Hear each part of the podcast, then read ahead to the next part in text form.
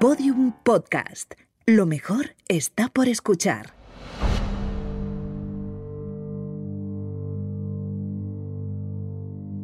Hola criminópatas, soy Clara Tiscar y hoy os voy a contar una historia que marcó un punto de inflexión en las investigaciones de personas desaparecidas sin causa aparente.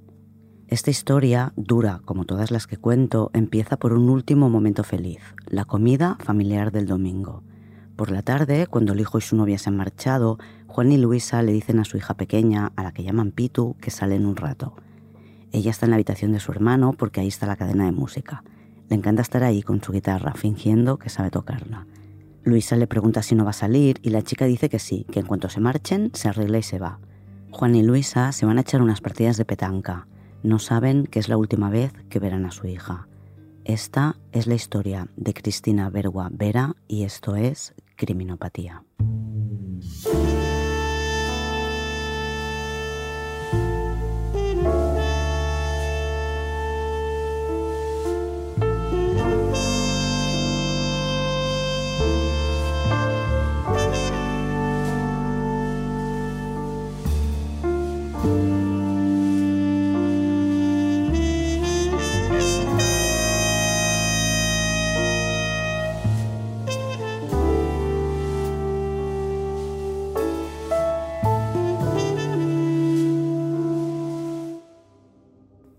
Domingo 9 de marzo de 1997.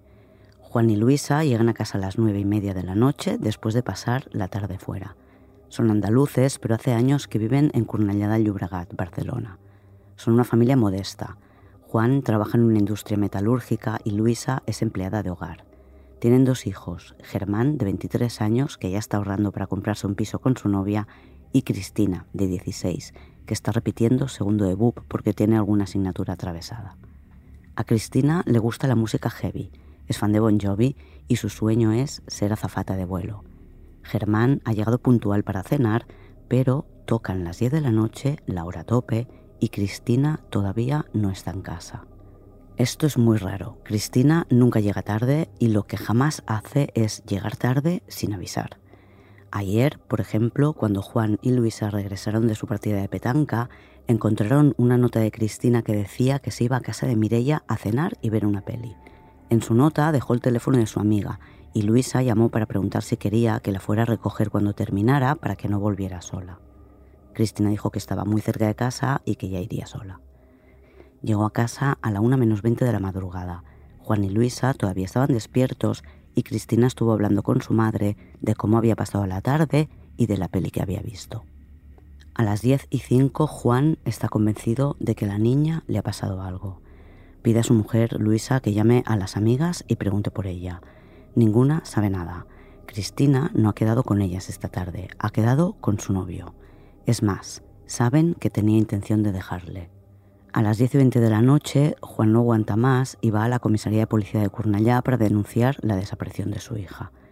Los policías le piden que le dé un poco de margen a la niña, que espere dos o tres horas por lo menos, porque puede haberse retrasado sin más. Juan regresa a casa. Allí continúan sin noticias de Cristina. Luisa, que conoce la relación de su hija con un chico 10 años mayor que ella, le pregunta a Germán si sabe dónde puede encontrar a ese chico. A las 11 menos 20, Germán llama a la puerta del piso de Javier, el novio de Cristina, que tiene 26 años. Javier, que no invita a Germán a entrar en su casa, no se preocupa en absoluto. Dice que él ha estado con Cristina toda la tarde y que de dejar la relación nada de nada. Ese es un tema que ella sacó la semana pasada, pero lo han hablado y arreglado.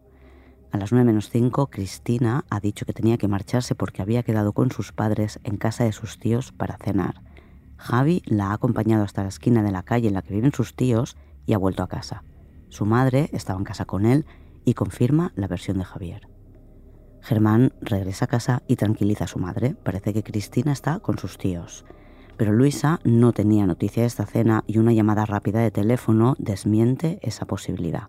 Horas después, Luisa va a casa de Javier y pregunta de nuevo por ella. El chico mantiene su versión.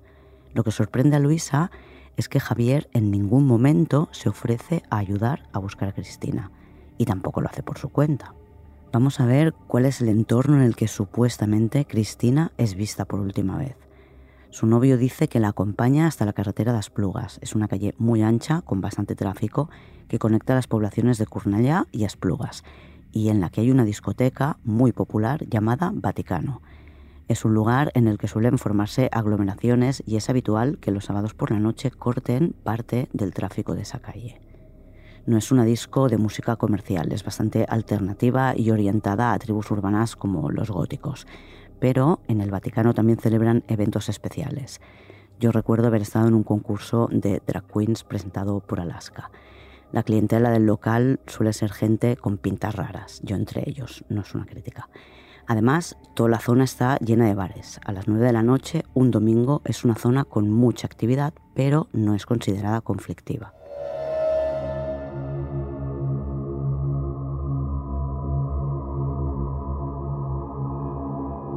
Por la mañana, tras una noche entera sin saber de ella y sin dejar de buscarla por el barrio, Juan regresa a la comisaría de Cornellá para denunciar la desaparición.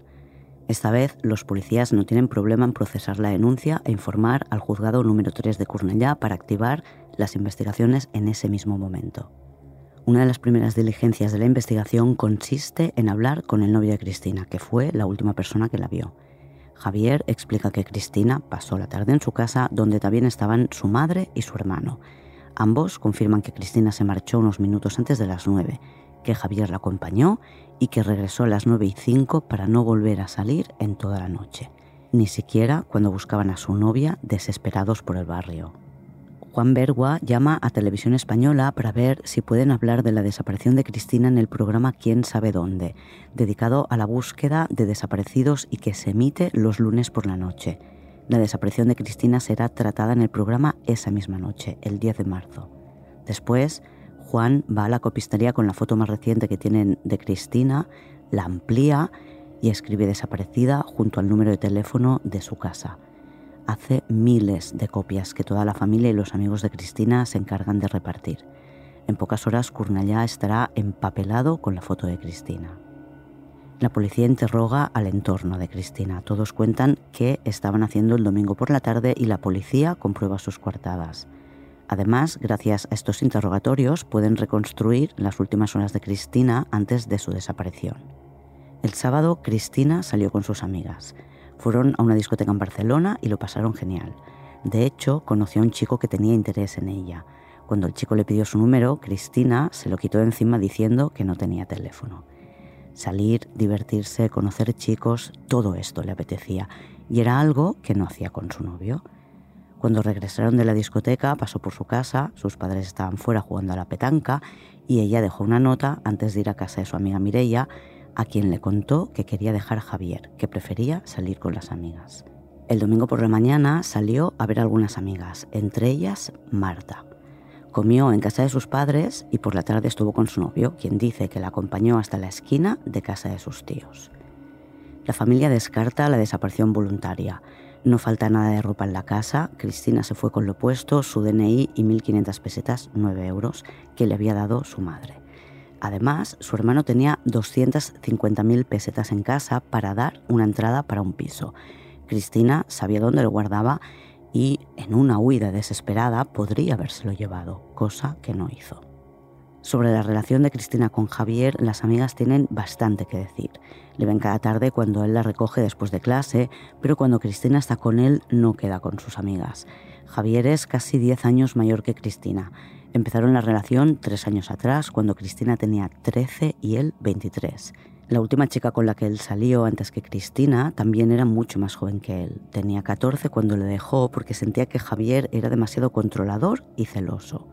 Esta chica, años después, cuando tenga más de 30 años, se lo confirmará los reporteros de equipo de investigación. Con Cristina, según cuentan sus amigas, repite el mismo patrón no queda con sus amigos, como mucho con alguna otra pareja de amigos de él, pero casi siempre que quedan es para estar en casa de él. Cristina ya hace tiempo que le da vueltas a la idea de dejarle. Ha empezado a ir a discotecas con sus amigas, lo pasa muy bien y siente que sus días tendrían que ser así y no encerrada en casa con Javier. Las amigas de Cristina creen, además, que Javier es violento con ella. Dicen que es agresivo y que a Cristina la han visto varias veces con moratones. La madre de Cristina sabe de esta relación, no le gusta nada porque él es mucho mayor que ella y porque no ha ido nunca que le conozcan. Tanto tiempo le parece raro. Además, ella también ha observado moratones en Cristina, que siempre cuenta que son golpes que se da. Por ejemplo, un día llegó con un cardenal en una mejilla y le contó que se lo había hecho en casa de Marta contra una mesita. Después os hablo de Marta. Esto del novio de Cristina es un secreto entre madre e hija. Al padre no se lo han contado porque creen que no lo encajaría bien. Luisa contará en un programa de televisión que Juan ha sufrido varias depresiones y que no quieren preocuparle en exceso. Cristina le dice a su madre que no sufra, que ella tiene claro que no se casará con él, que no le ve un futuro a largo plazo, que es algo del momento. Pero de momento llevan tres años de relación. El caso pasa de la comisaría de la Policía Nacional de Cornellá al grupo de homicidios de Barcelona. A pesar de que, como os he contado antes, en la carretera de las Plugas, que es el último lugar donde supuestamente su novio vio a Cristina, hay una discoteca y es una zona frecuentada por mucha gente con pintas raras, el principal sospechoso de lo que le puede haber pasado a Cristina, aunque ni la familia ni por supuesto los investigadores lo dicen abiertamente, es su novio, precisamente porque están convencidos de que Cristina quería dejar la relación.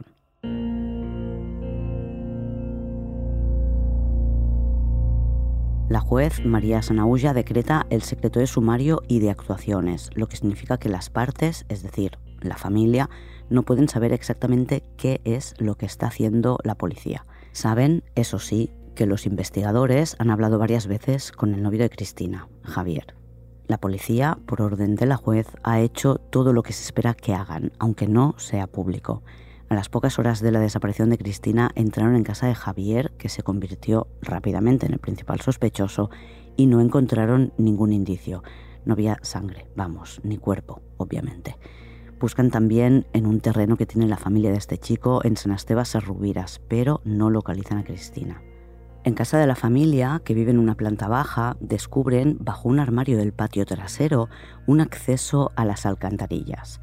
Los policías recorren los tres kilómetros de alcantarillado que conectan con la casa del sospechoso, pero tampoco encuentran nada. La juez permite que a través de la casa de un vecino se pongan micrófonos para escuchar las conversaciones en casa de Javier, ya que no pueden pincharle el teléfono porque no tiene. Tampoco sirve de nada. Paralelamente, como los carteles están por todas partes, la familia recibirá muchas llamadas.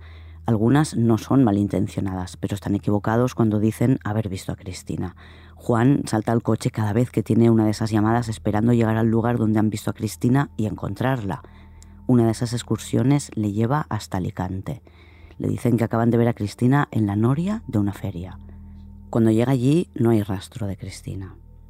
Otras llamadas son hechas con mala intención es algo bastante habitual que haya personas que llamen a familias desesperadas con ganas de hacer dinero o de hacer daño. Los Verguavera reciben llamadas de videntes, de falsos detectives y llamadas de mujeres haciéndose pasar por Cristina. Una de estas llamadas pudo ser localizada, se hizo por la noche desde una biblioteca y la única persona que estaba allí a esas horas era una limpiadora de casi 50 años. ¿Qué te tiene que pasar por la cabeza para que quieras divertirte llamando a la madre de una chica desaparecida y diciendo, mamá, soy yo, ven a rescatarme? Al final, hartos de tener que lidiar con estas llamadas, tras pasar noches con el teléfono descolgado para evitar las bromas a altas horas de la madrugada, hacen caso de los policías que les recomendaron no poner su número de teléfono, sino el de la policía, e imprimen nuevos carteles. En total, cuenta Maika Navarro que la familia este primer año se gastará más de 30 millones de pesetas en carteles, 180.000 euros. Todos sus ahorros, más dinero prestado por la familia y los amigos, y fondos que recogen voluntarios como los compañeros y amigos de Cristina, que dejan luchas en comercios, organizan pequeños eventos en los que recaudan fondos y siempre están apoyando a los padres tanto en manifestaciones como distribuyendo carteles para que la foto de Cristina esté en todas partes. El que no aparece nunca para colaborar es Javier. Tampoco va a ninguna de las manifestaciones que se organizan por esta causa. En total, la familia imprime medio millón de folios con la imagen de Cristina. Muchos de ellos viajan por España y Europa enganchados en la parte trasera de camiones. La iniciativa surge de la empresa Brown, que tiene una sede en Cornellá, y pronto se suman también empresas de transporte. La familia, además, acude a todos los programas de televisión que puede y siempre, ya sean ellos o su abogado quien responde a las preguntas de los periodistas, tienen palabras de agradecimiento para todos los que les están ayudando, ya sean policías, periodistas, amigos, familia, vecinos. Eso es algo que siempre, siempre, siempre harán. En cada entrevista, por años que pasen, los Verguavera dan las gracias. En TV3, prácticamente coincidiendo con la desaparición de Cristina, se estrenó un programa de sucesos llamado Caso Bert, Caso Abierto, en el que los padres de Cristina o su entorno van varias veces a explicar qué se sabe de la investigación que estará bajo secreto de sumario más de un año. A finales de mayo, más de dos meses después de la desaparición de Cristina, la policía recibe un sobre con matasellos de Cornellá y cuyo remitente es una ayuda. La carta sugiere a los investigadores que miren en los contenedores de Cornellá. La posibilidad de que alguien haya matado a Cristina y se haya deshecho de su cadáver en un contenedor encaja con la hipótesis de la policía de que el autor podría ser su novio, porque tenía un móvil. Muchos testigos han contado que Cristina iba a dejarle aquella tarde de domingo. Además, el sospechoso no tiene coche, lo que complica mover un cuerpo y apenas estuvo fuera de su casa, lo que implica que si hubiera sido él tendría que haberse deshecho del cuerpo de una forma rápida y cercana a su domicilio. Un contenedor de basura parece pues una buena opción. En 1997 los camiones vacían el contenido del contenedor en el camión, que tiene un sistema con el que se va prensando la basura y una vez lleno va directo al vertedero, sin controles de ningún tipo. Los policías intentan averiguar quién envía esta carta. Descartan buscar huellas en el sobre, que ha sido muy manipulado, pero lo intentan con la carta, aunque no consiguen extraer huellas por falta de una técnica adecuada que lo permita. Estudian también la letra y consultan con distintos expertos. La conclusión es que la ha escrito una chica que ha modificado su letra para no ser reconocida. Hacen algunas pruebas entre las amigas de Cristina, pero no consiguen identificar al remitente.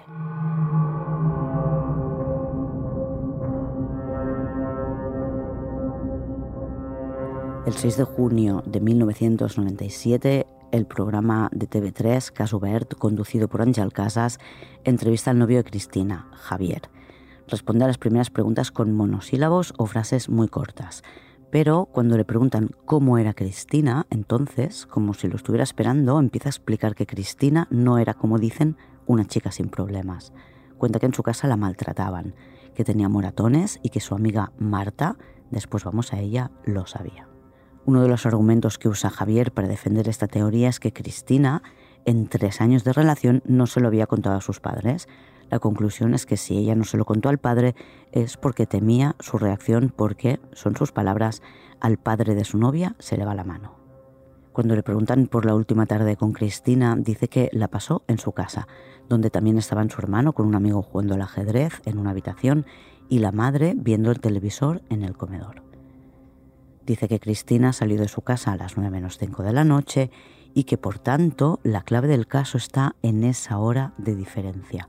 Si Cristina tenía que estar en casa a las 10 porque se fue para llegar a las 9 y encima mintió diciendo que tenía una cena, ¿dónde estuvo o con quién estuvo Cristina a partir de las 9 cuando él la deja en la esquina de casa de sus tíos?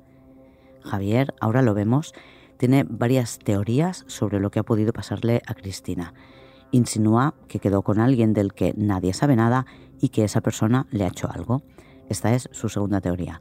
Antes ya ha insinuado que sus padres podrían tener algo que ver y todavía habrá una tercera hipótesis.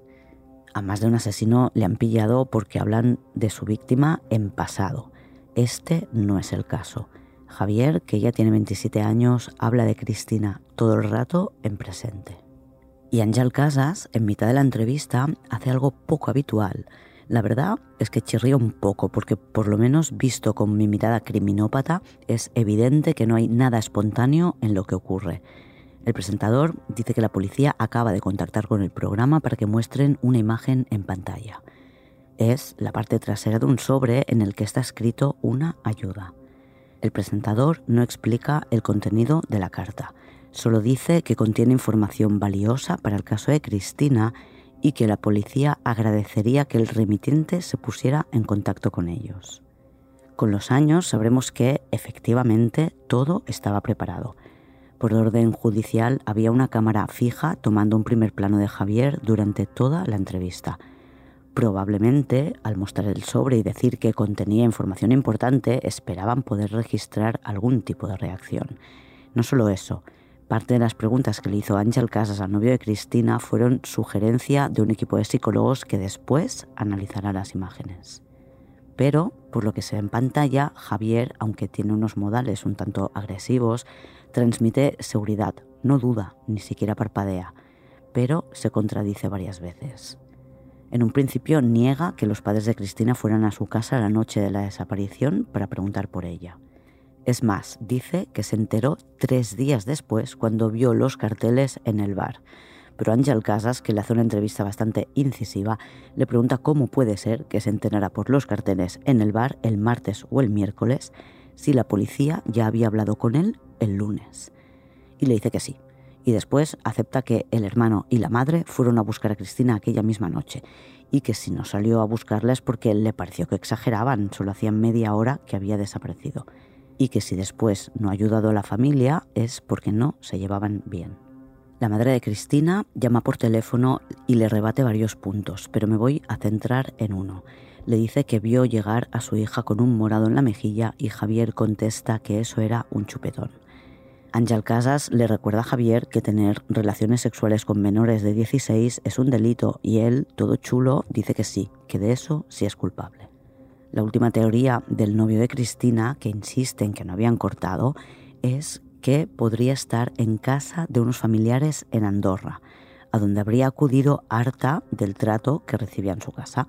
Como demostración de malos tratos, o por lo menos de lo que él considera un castigo excesivo, trae un certificado de una academia que explica que Cristina el verano anterior preparó allí los exámenes de septiembre de tres asignaturas que había suspendido. Considerar malos tratos que tus padres paguen para ayudarte con los estudios. En fin, el presentador tampoco se la deja pasar. El familiar que vive en Andorra es un hermano de Juan, la policía comprueba que Cristina no estaba con su tío paterno, pero la familia no tiene ninguna duda. El tío de Cristina estuvo en Cornellá al día siguiente de la desaparición apoyando a la familia.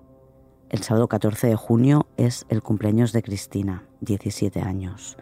Juan tiene que ser ingresado por una insuficiencia respiratoria. Está hospitalizado una semana.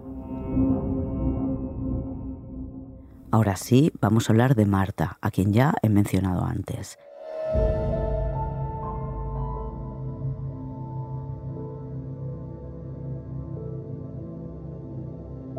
Tras la entrevista a Javier en el programa Casubert, invitan a Marta Ballesta. La definen como amiga de la familia y confidente de Cristina. Marta es la madre de un amigo de Cristina y la conoce desde hace ocho años. Cristina le tiene mucha confianza y habla de cosas con ella de las que no habla con su madre. La mañana de su desaparición, Cristina fue a ver a Marta para preguntarle cómo podía romper con Javi. Pero Marta también dice en esta entrevista que le han sorprendido mucho las mentiras de Cristina, porque a ella también le había contado que sus padres la maltrataban y que el famoso moratón de la mejilla se lo había hecho en casa de sus padres, mientras que a sus padres les dijo que se lo había hecho en casa de ella.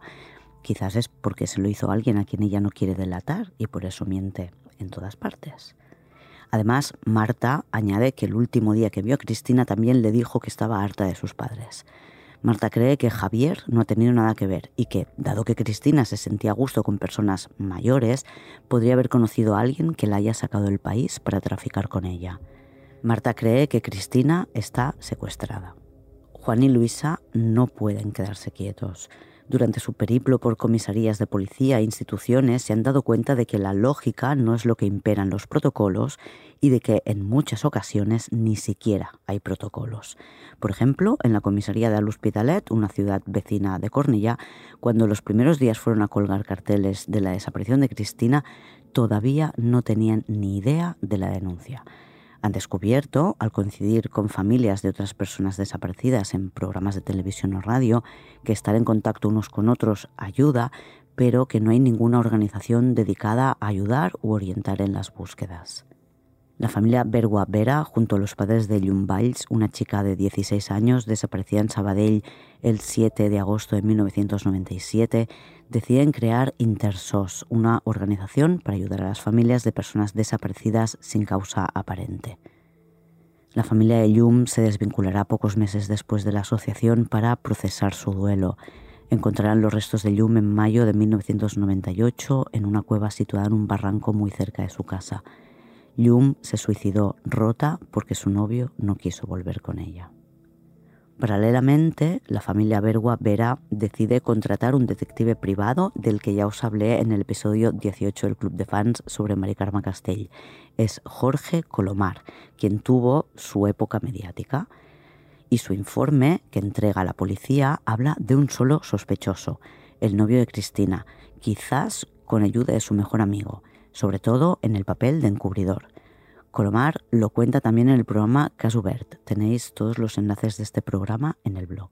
Finalmente, tras varios meses de espera, el 17 de marzo de 1998, cuando ya se ha cumplido un año de la desaparición de Cristina, empieza la búsqueda en el vertedero. Parece que la razón por la que se ha tardado tanto y se ha permitido que se siguieran descargando residuos en la zona que quieren revisar es que estaban esperando unos trajes y mascarillas especiales que han tenido que comprar en Alemania. Los residuos emanan gases muy tóxicos. Al vertedero del Garraf es donde va a parar la basura de Barcelona y su área metropolitana, donde viven algo más de 2 millones de personas, lo que se traduce en casi 3 millones de kilos de basura al día más de un millón de toneladas se han depositado en el vertedero desde que desapareció Cristina. La empresa que lo gestiona cede un par de excavadoras y trabajadores. Cada municipio tiene una ubicación determinada para vaciar los camiones, por tanto saben cuál es la montaña de basura de Cornellá.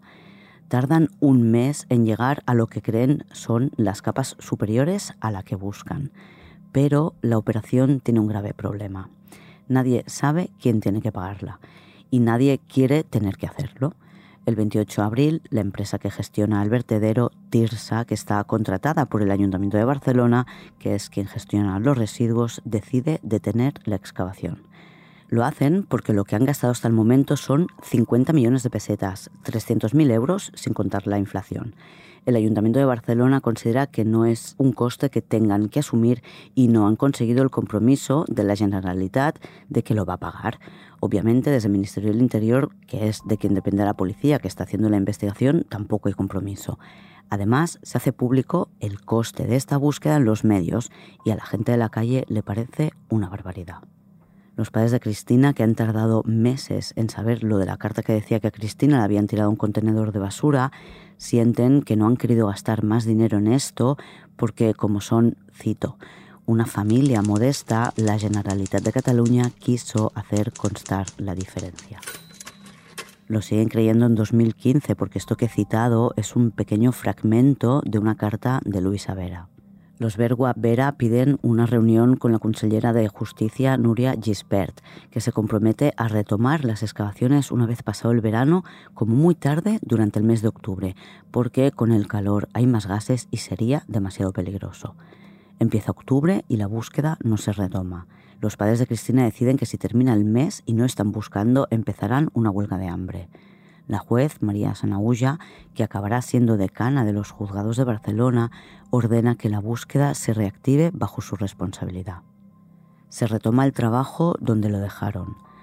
Cuando llegan a la capa que creen que es la de marzo de 1997, resulta ser la de febrero de 1997. Han pasado de abril a febrero y marzo no estaba en medio. Lo saben porque entre la basura buscan elementos que ayuden a datarla, periódicos, tickets de compra, fechas de caducidad o de elaboración de productos, códigos de barras. Y marzo no está donde debería estar. La conclusión es que toda la basura de ese mes se depositó en otro lugar. Y la empresa gestionadora del vertedero no tiene ni idea de dónde puede ser.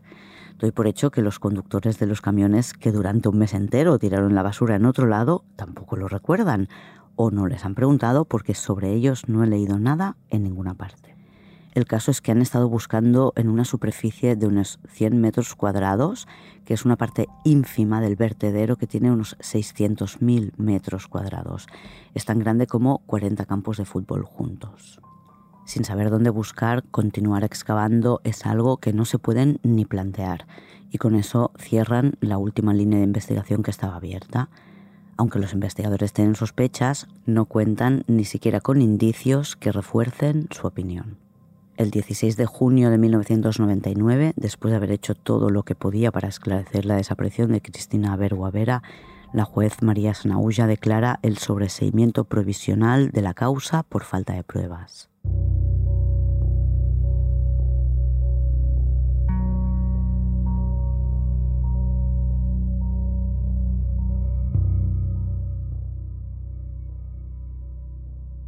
En el año 2000, los Bergua, tras tres años sin saber nada de Javier, se enteran de que su familia ha vendido el terreno de San Esteban Rubiras y Javier ha aprovechado el cash para marcharse a Santo Domingo. A los Bergua les aseguran que la policía dominicana está avisada y él está controlado por si da algún paso en falso. Os adelanto que Javier será condenado a nueve años de cárcel por tráfico de drogas.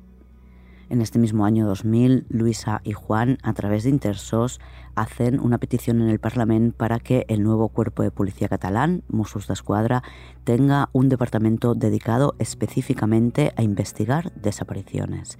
La petición es aprobada, pero habrá que esperar unos años para que el departamento se ponga en funcionamiento. Los padres de Cristina, desde su organización, solicitan la creación de bases de datos de ADN para poder investigar crímenes, desapariciones o cuerpos sin identificar.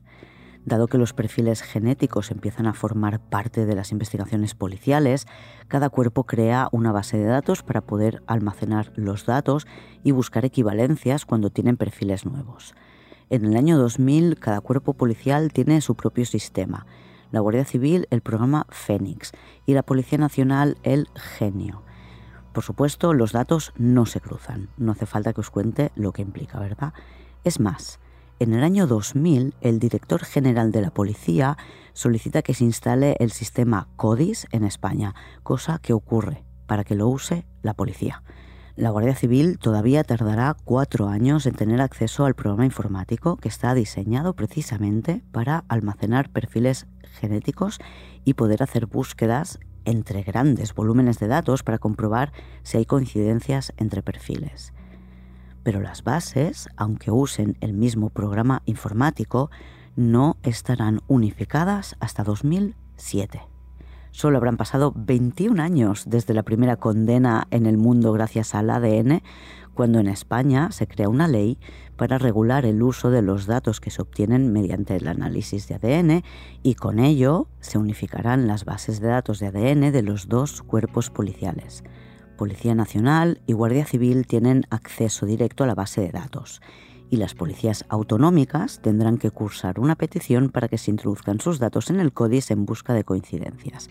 Después nos quejamos de que el sistema es lento o peor, que se pierde información o legajos, pero es que diseñan los protocolos de la forma menos lógica y eficiente posible.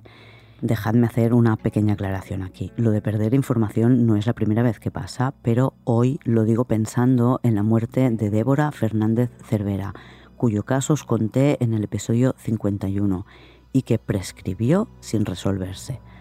Hace unos días, en septiembre de 2022, han encontrado una caja con documentación de la investigación. El móvil de Débora, que nadie sabía dónde estaba, está en esta caja. Volvamos a Cristina. Juan y Luisa piden en marzo de 2005 que se reabra la investigación. El suyo es uno de los argumentos más habituales aprovechar técnicas de investigación que no existían 10 años atrás. Además, quieren que se vuelva a interrogar a las amigas de Cristina, que eran menores adolescentes en ese momento. Puede que si callaron algo por miedo, hoy en día decidan contarlo. En diciembre de 2007, tras otro cambio de juez en el juzgado número 3 de Cornellá, ya han pasado cinco por ese puesto, el nuevo juez decide reabrir el caso. En 2008 se traspasa la investigación a los Mossos de Escuadra que ya están desplegados en todo el territorio y gracias a esto se ha podido poner en marcha la unidad de desapareguts, desaparecidos, que se diseñó en el año 2000 pero hasta el despliegue completo no ha estado operativa. La unidad de desapareguts no busca cadáveres, busca indicios de criminalidad. Una de las primeras acciones que llevan a cabo los Mossos es buscar pistas en la carta que recibieron en la comisaría de Cornellá indicando que Cristina fue tirada a un contenedor. Analizan el sello de la carta porque lo más habitual era humedecer el pegamento chupando el sello y en este caso no es una excepción. Consiguen extraer ADN y crear un perfil que incorporan a la base de datos, pero que no arroja coincidencias. Creo que no has hecho público si el ADN es de mujer o de varón, o yo no he sabido encontrarlo. A la familia le sorprende que no se tomen muestras del entorno de Cristina para cotejarlo. Con las nuevas técnicas también en la dactilografía consiguen huellas dactilares parciales en el sobre, pero de momento no se ha podido identificar a nadie a través de ellas. Se interroga de nuevo al círculo de amigos de Cristina. Ninguna se ha guardado nada estos años. Tienen todas claro que Cristina quería dejar a su novio. El nuevo equipo de investigadores repasa los itinerarios, las declaraciones del entorno y de los implicados y no consiguen encontrar nuevos sospechosos. La única persona que parece sospechosa es el novio de Cristina.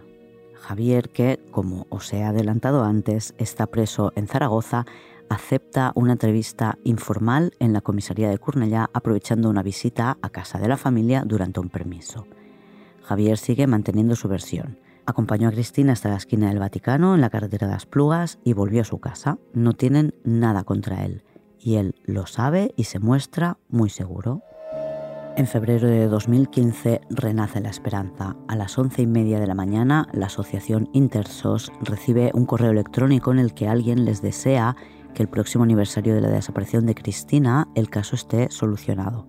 Para que pueda ser así, esta persona desconocida indica que busquen en Gabá, un pueblo cercano, concretamente entre la Riera de San Clement y la Llacuna Ramula. Es una zona que queda entre lo que antiguamente habían sido dos grandes campings de playa muy cerca del aeropuerto. Hace años aquella zona estaba llena de campings.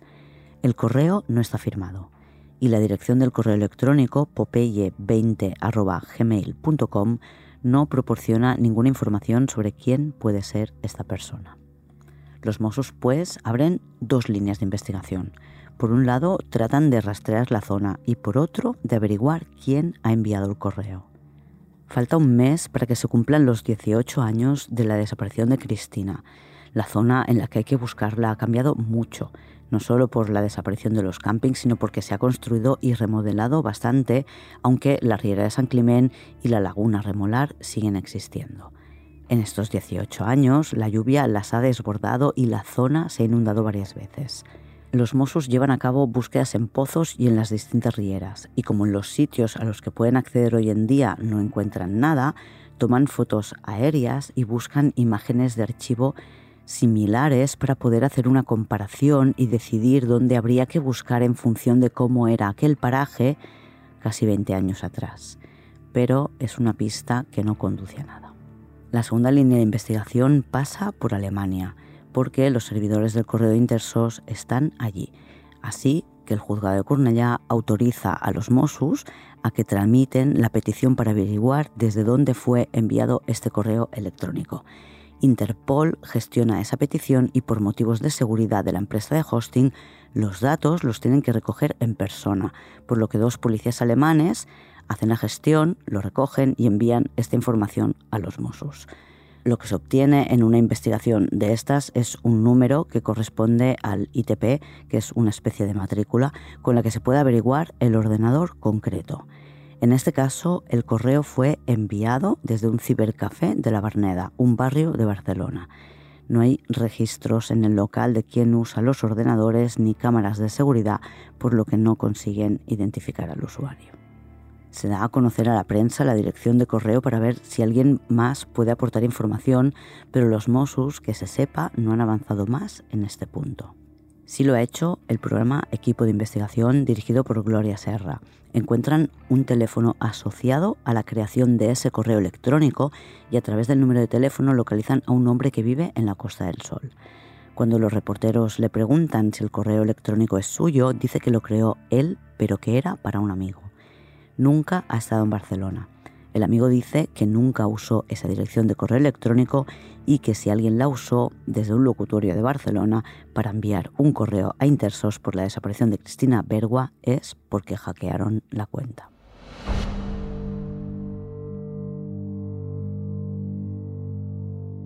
El 9 de marzo de 2017 se cumplen 20 años de la desaparición Si Cristina está muerta y murió la misma tarde que desapareció, ya no se podrá perseguir penalmente a los culpables, aunque la encuentren. Tras 20 años, Juan y Luisa solicitan que se declare oficialmente muerta a Cristina. Les ha costado muchos años tomar esta decisión, pero no quieren que su hijo y sus nietos puedan tener problemas en el futuro por temas de herencia. A Juan le supera la impresión de ver la palabra fallecida y se desmaya cuando le dan la documentación que lo certifica. En 2018 se crea en España el Centro Nacional de Desaparecidos. Os dejo el enlace en el blog por si tenéis curiosidad por saber cuáles son sus funciones. Entre otras está la de, cito, llevar a cabo la emisión, gestión y difusión a nivel nacional e internacional de avisos, alertas o peticiones de colaboración a la población. He comprobado que en su web, el día que lo miré, había desapariciones fechadas el día anterior. En el sitio web del Centro Nacional de Desaparecidos explica en su sección de preguntas frecuentes que no es cierto que se deba esperar 24 horas para denunciar una desaparición. Hay que actuar lo antes posible. Hoy en día, gracias al trabajo desde organizaciones como Intersos, las desapariciones son tratadas de forma muy distinta. Hay alertas que ponen en marcha mecanismos de comunicación y difusión de desapariciones, como la alerta Amber, que fue ideada en Estados Unidos y se aplica en toda Europa, o un único teléfono idéntico en todos los países europeos para denunciar la desaparición de un menor. Es el 116 000. La madre de Cristina sigue colaborando con Intersos. Juan lo dejó hace un tiempo, se implicaba tanto en los casos de las familias que acudían a ellos, cargaba con tanto peso que no podía avanzar.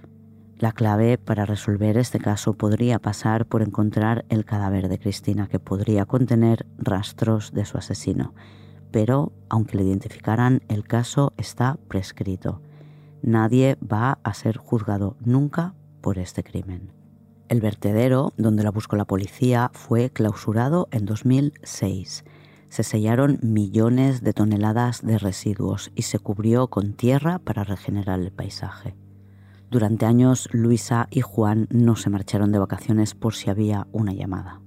Juan tiene ya 74 años y Luisa 73. Tienen una nieta, Marta, que ya es mayor que Cristina cuando desapareció, y un nieto, Samuel. Ambos hablan de su tita y juegan en la que fue su habitación, que sigue igual. Aunque siempre queda un pequeño resquicio de esperanza, no creen que Cristina, que tendría 43 años, siga viva. No van a dejar de buscar, aunque no esperan encontrarla. Quieren poder descansar, pero para eso es necesario saber la verdad. Y este ha sido el caso de Cristina Bergua. Como siempre, podéis seguir Criminopatía en las redes sociales. Estoy en Instagram, Twitter y Facebook. Y si queréis más episodios, os podéis hacer fans en criminopatía.com barra fans. Nada más por hoy. Hasta la semana que viene, criminópatas. Criminopatía es una serie producida por Podium Podcast. Escrita, dirigida y presentada por Clara Tiscar. Diseño sonoro, Pablo Sánchez. Editora jefa, Ana Rivera. Editor creativo, Eugenio Viñas. Producción ejecutiva, Lourdes Moreno Cazalla. Todos los episodios en podiumpodcast.com y en todos los agregadores.